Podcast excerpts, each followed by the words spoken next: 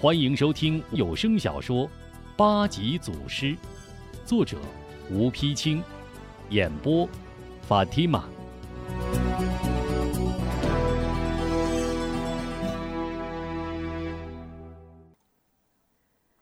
各路大军一撤，商贩游人俱出，少林寺前又变得闹闹嚷嚷。李业李将军松了口气，与众位长者、诸位英雄一起走上法台。众位长老齐道：“今日多亏李将军临危不惧，拨云见日，这才免了一场大祸。不然少林寺前现在已是血流成河了。”李业连忙摆手。诸位长者言重了，我乃镇寺将军，保护少林寺乃职责所在，不足挂齿。只是四路官兵虽退，暗中人马尚未现身。西北方向杀声越来越近，恐怕恶战还在后面。吴壮士，你和康、李二位英雄速去接应，诸位长者还是暂回禅帐等候消息。这里有我把守，大可放心。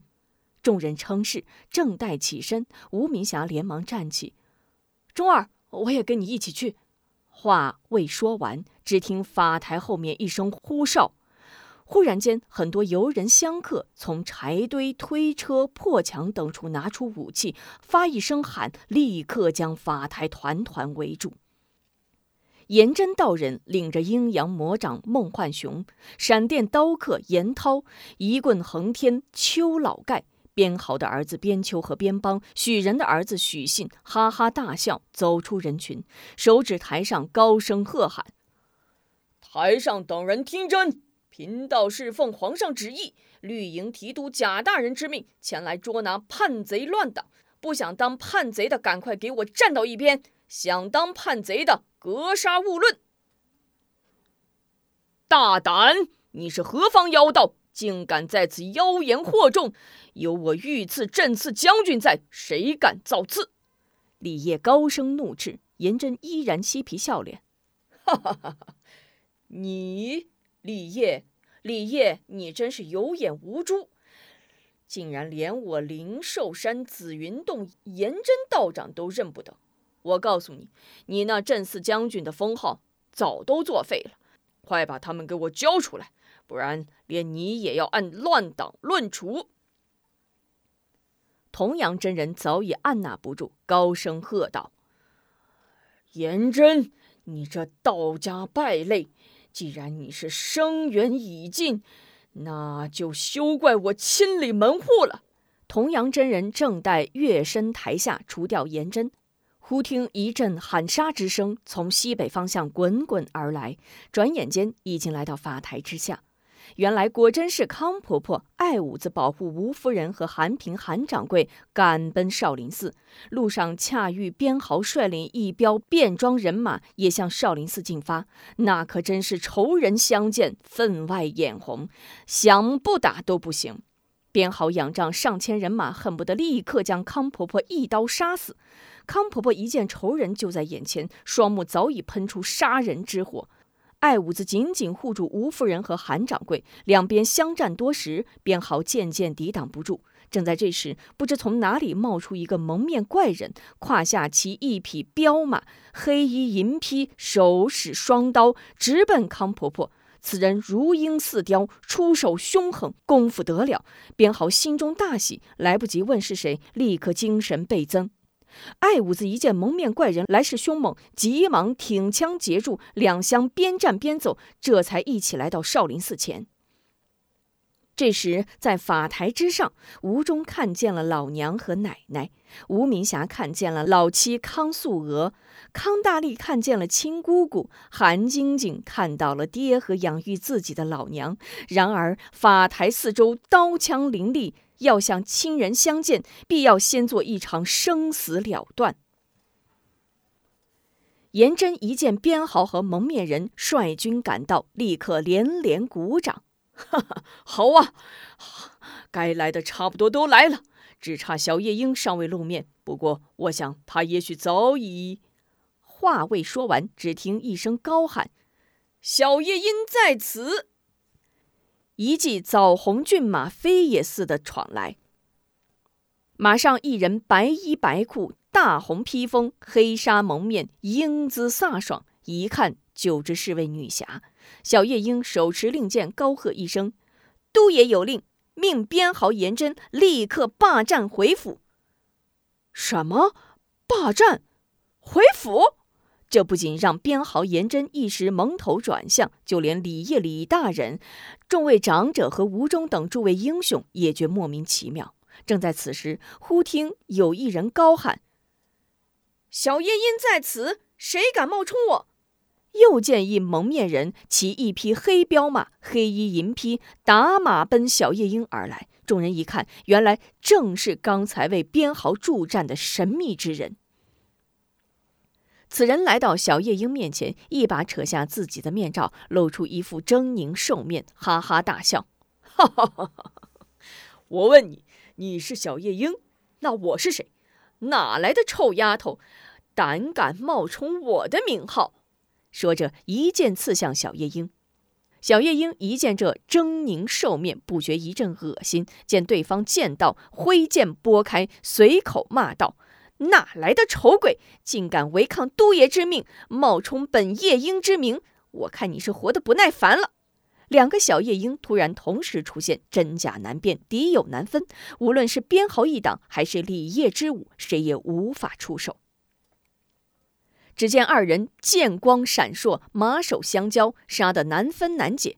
相战多时，只见先来的小夜莺渐渐力不能支，突然栽下马来。后来的小夜莺立刻飞身下马，抢过其中的令牌，一把将其面纱撕下。啊，小娇姐！小娇姐没死，吴忠简直不敢相信自己的眼睛。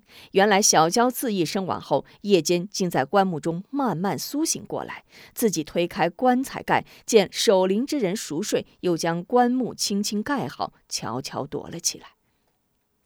第二天，贾府上下定棺、过桥、焚车送路，其实小娇就在人群之中。后来偷听其父与许仁谈话，提到小夜莺，这才盗取令牌，自称小夜莺，一路跟随吴中一行而来。且说兽面夜莺将小娇打下马来，得意洋洋，正要挥剑结束小娇性命，只听吴中大喝一声：“住手！”飞身台下，生道人道，站在兽面夜莺面前：“你是何方妖孽？非人非兽，胆敢伤害小夜莺！”兽面夜莺一见吴中，两眼立刻放出仇恨的凶光。哼，你不认识爷爷，爷爷可认识你。对，他是小夜莺。不过我一路跟随你们，如果不是他从中搅乱，你们早已横尸路旁，为为野狗所食。今日大战在即，他又来搅局，我岂能容他？说着，手举令牌，哈哈大笑。哈哈哈哈现在我就是真正的小夜莺，各路豪杰都要听我号令。吴中，你的死期到了！吴中一听，顿时明白，怒道：“原来一路之上放火熏香下毒，都是你一人所为。你我素不相识，为何对我屡屡下此毒手？”兽面人冷冷一笑：“哼，素不相识。”今天本爷这副模样都是拜你所赐。说着，一抖双刀，列出一招雄鹰捕食的架势来。他这一亮势，吴中顿觉眼熟，仔细端详，猛吃一惊：“啊，莫非你是铁爪鹰门霸？你还活着？”门霸一阵歪鼻扭眼，愤愤骂道：“你爷爷没那么好死。”不过阎王爷给爷爷换了一副面孔而已。废话少说，拿命来！说着，猛向吴中扑去。原来门霸当时被吴中一掌拍在脸上，虽是击碎面骨、脑仁震荡，但未毙命。也是他功力所致，被人救起后，一连昏迷五日，竟然活了过来。当他在镜中第一次看到自己五官扭曲、面目全非的丑相时，不由大哭一场。疯魔数日后，这才暗下决心，蒙起面孔，寻找吴中，伺机报仇。门霸还活着，别说吴中，就连颜真都没想到，不过两个小夜莺一现身，双方立刻分清了敌友，发一声喊，两边拼杀起来。吴忠抵住门把，童阳逼住颜真。康婆婆缠住边豪，康大力、李章、龙彪、叶大牛、韩晶、西胜、世奇与孟焕雄、严涛、邱老盖、许信、边秋、边邦等站在一起。李业与智通指挥护寺官兵和寺内众僧抵住邱老盖的花子团和边豪贼军。铁爪音门霸心里明白。自己根本不是吴中的对手，所以才一路暗暗跟随吴中一行，伺机下手。不想竟被小娇发现，屡屡失手。今日扯去蒙面，与吴中拼死一搏，实是绝望之举。岂知今日吴中的功夫已非昔日可比，收拾门霸只需三分功力。二人战不多时，只见吴中往门霸身后一闪，一个猛虎甩尾，将门霸扫倒在地。吴中见其丑陋面容，也觉可怜，本想饶他一命，不想小娇在旁一剑刺去，顿时穿胸而亡。颜真与童阳真人相战多时，渐渐支撑不住，卖个败势，暗暗从袖中将毒镖捏在手中。吴中见门霸已死，正要去给奶奶助战，一扭身，却见颜真又要暗器伤人，喊声“道长小心”，立刻飞身过来，恰与颜真毒镖飞来，一枪打落。顺手一枪向颜真刺去，颜真暗算失手，大吃一惊。又见吴中大枪刺来，惊慌失措，反身逃命，不想却撞在仇家康大力怀里。康大力一见颜真，双眼冒火，啪一个推窗，将颜真推得噔噔噔倒退数步，跌倒在童阳真人脚下。童阳顺势一剑挥去，只见一道血光，颜真人头顿时滚地。吴敏霞见康婆婆正在与边豪拼杀，心中兴奋难以抑制，恨不得立马飞到跟前，高声喊道：“素娥，我来了！”跃身奔向康婆婆，不想却被孟幻雄拦住。阴阳魔掌孟幻雄除了吴中，还从未遇着过对手。吴明霞与孟幻雄交手多时，渐渐力不从心。叶大牛见吴明霞年老力衰，难抵孟焕雄，急忙过来援手。邱老盖正领着一群叫花子与众僧拼杀，见孟焕雄一人对二，急忙赶来相帮。吴中挺枪截住邱老盖，见邱老盖使的是齐眉棍，一收枪势，以枪带棍，使起了花子棍法，直打得邱老盖连连后退。退着退着，忽然认出吴中的花子棍法，急忙跳出圈外，高喊。住手！住手！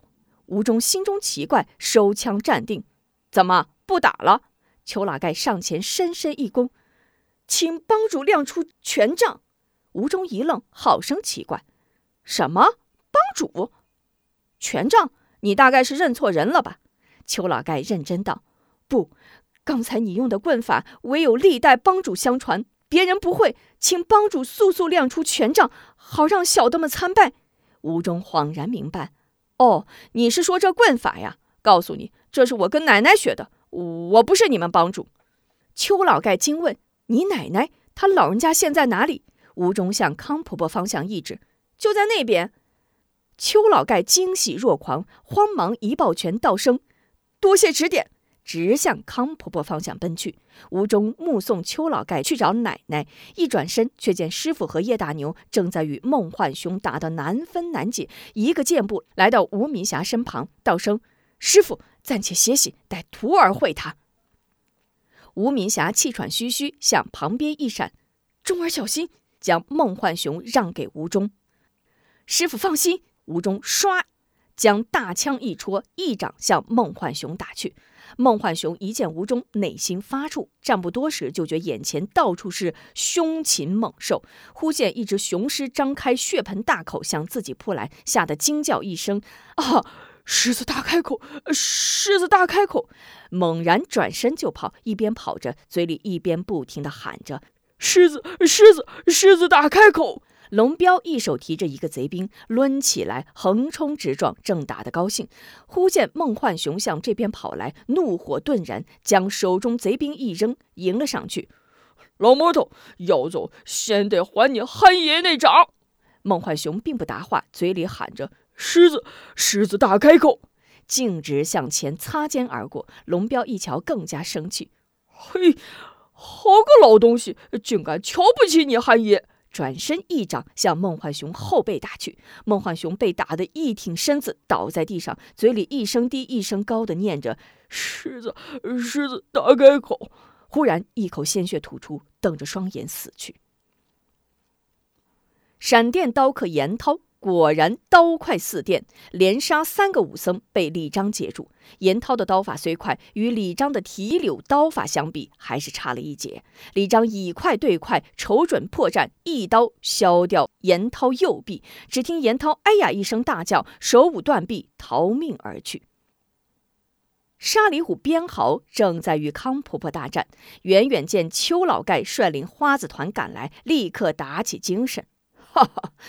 疯婆子，这回我看你如何招架！正说着，忽见邱老盖与花子团一二百人呼啦一声齐齐跪倒在康婆婆面前，参见帮主。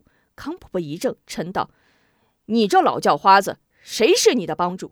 邱老盖赶忙叩头：“老叫花子有眼无珠，刚刚认出帮主手中的权杖和棍法，请帮主恕罪。”康婆婆望着这群叫花子，莫名其妙。